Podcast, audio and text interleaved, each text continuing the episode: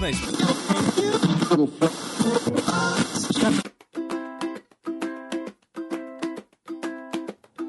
Hum, tá sentindo esse cheirinho de férias? Pois é, a equipe do seu podcast favorito finalmente está de férias, recarregando as baterias para a temporada de 2022. Mas o Perdidos na Estante não vai parar. Nós e alguns amigos super bacanas preparamos uma série de indicações para você curtir enquanto aguarda aí pelo nosso retorno. Aproveite essas dicas, bom descanso e a gente se ouve em fevereiro. Ah, detalhe, fica de olho porque esse mês tem episódio todo dia, tá? Olá, ouvintes do Perdidos na Estante, como é que vocês estão? Estão gostando aí desse novo formato nosso de dicas cabulosas e tudo mais aí nesse, nesse janeiro. Espero que vocês estejam gostando. Eu vou trazer aqui a minha primeira indicação para vocês, que é tanto o livro quanto a série Lovecraft Country. Lovecraft Country. Nossa, que difícil falar, né? Sobre o que, que é esse livro, tá bom? Vou falar primeiro do livro rapidinho, depois eu falo da série. O livro ele foi escrito pelo, Mart, pelo Matt Ruff em 2016 e ele é um livro que ele faz uma releitura dos contos do HP Lovecraft, que foi um dos grandes expoentes do terror, assim, alienígena, né? Tipo, ele cria até esse termo do horror Lovecraftiano, né? Que seria esse horror dessas coisas, desses monstros inomináveis, impossíveis de descrever e, sabe, e tudo mais. Ao mesmo tempo que foi um dos maiores racistas que a gente já teve na literatura, sabe? Assim, uma pessoa horrível o, Lover, o, o HP Lovecraft.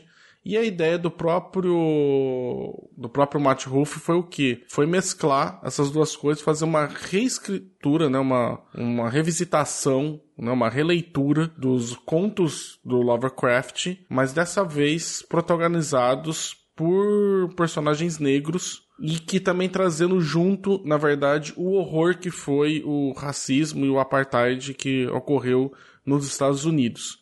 O livro se passa em 1955, quando ainda existia a segregação racial né, nos Estados Unidos, ou próximo, acho que de terminar ela, agora não me lembro exatamente. Né, acho que não, acho que é, ainda existia ainda. Ele vai contar, na verdade, o livro, ele é uma série de contos, ele é uma antologia. Você consegue até. Os contos têm até alguma coisa a ver um com os outros. Você consegue estabelecer ligações, ao mesmo tempo que a grande maioria deles você conseguiria ler até sozinho. É, você vê que existe assim um personagem de um conto que participa de outro, uma pessoa que é citada em outro, mas assim, de modo geral, existe uh, nos todos os contos existe esses personagens negros passando por situações de racismo e de violência por conta da, da sua cor de pele, que ao mesmo tempo que eles enfrentam esses demônios, esses seres alienígenas de outra dimensão que são do, do, do, do mundo do Lovecraft. É, então você tem uma, uma mistura dessas duas coisas. Como uma linha assim central, assim que a gente podia ser um conduíte que tem entre os contos, tem essa questão dessa grande organização que são os filhos de Adão, que são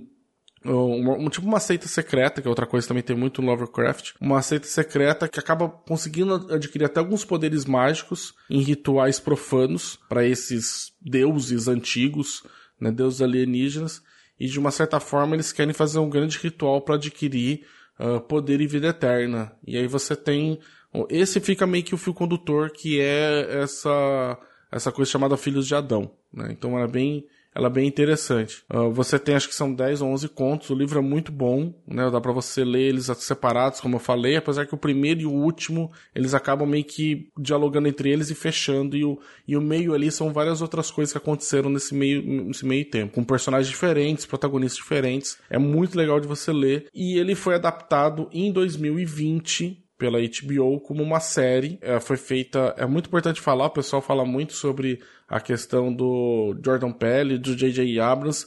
Mas quem fez a série foi a Misha Green, tá? Uma mulher negra, e é importante a gente reafirmar isso, porque o olhar dela foi completamente diferente na série do que a gente viu pelo olhar do Matt Ruff, que é um homem branco que escreveu esse livro, né? Apesar que eu acho que ele fez muitas coisas bacanas, mas quando entrou a Misha Green, você tem um, uma pessoa negra escrevendo sobre pessoas negras pra série.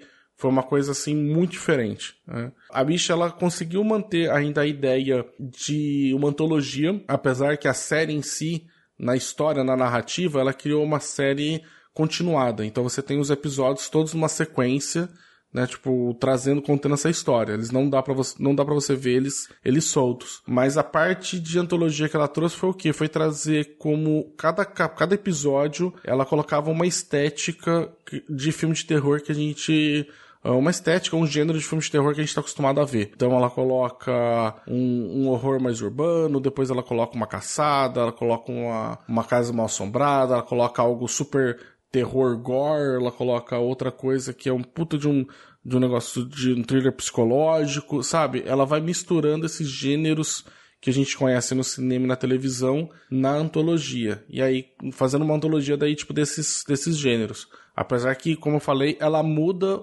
um muda o livro fazendo uma grande história contínua na série, porque acho que ia ser, ia ser mais difícil fazer antologia, né?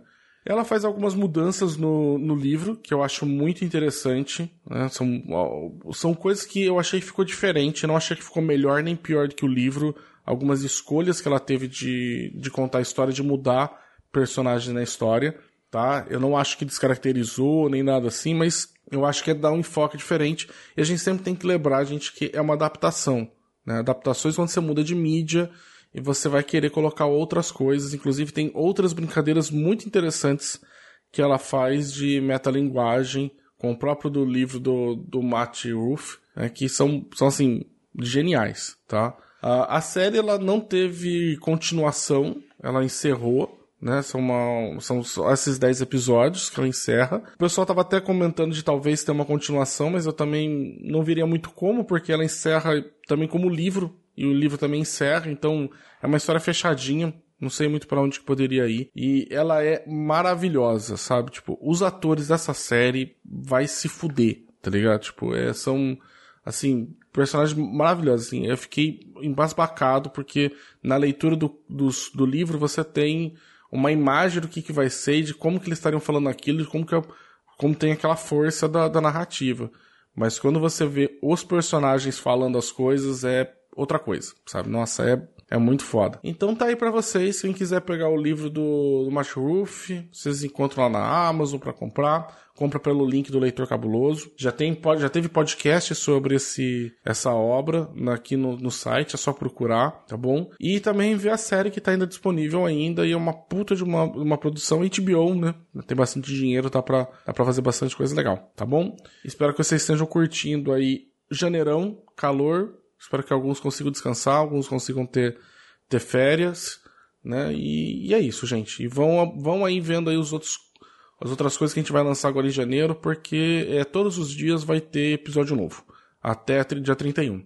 E em fevereiro a gente volta com os contos, com os contos, olha só, tô com a cabeça. com, com a nossa programação normal do, do, do Perdidos na Estante, com o livro e adaptação, tá bom? Beijos para vocês. Esse episódio que você escutou agora foi ao ar graças a Carol Vidal e a outras pessoas que contribuem com a gente lá no PicPay e no Catarse. Se você quiser seu nominho aqui também, vai lá e deixa uma contribuição pra gente.